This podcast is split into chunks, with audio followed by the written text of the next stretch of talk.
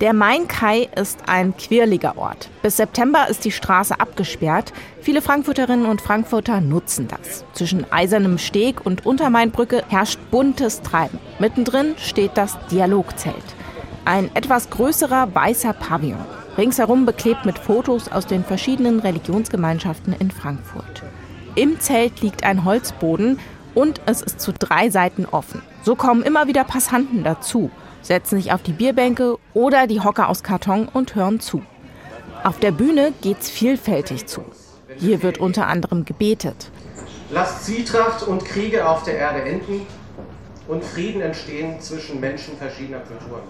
Nicole Lauterwald hat zu einer interreligiösen Friedensfeier beigetragen. Sie ist von der Idee des Zeltes überzeugt. Also wir sind erstmal begeistert, dass das Dialogzelt überhaupt da ist und hoffen, dass halt in den nächsten Tagen es wirklich gut genutzt wird.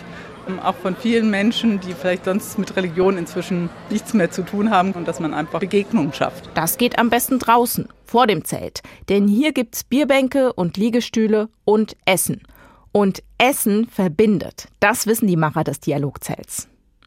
Neben den Gebeten gibt es drinnen auch Musik. Kernthema ist Demokratie und das Verhältnis von Demokratie und Religion zueinander. Schon das Dialogzelt selbst trägt zur Demokratie bei, sagt Marco Linguri, der das Zelt besucht.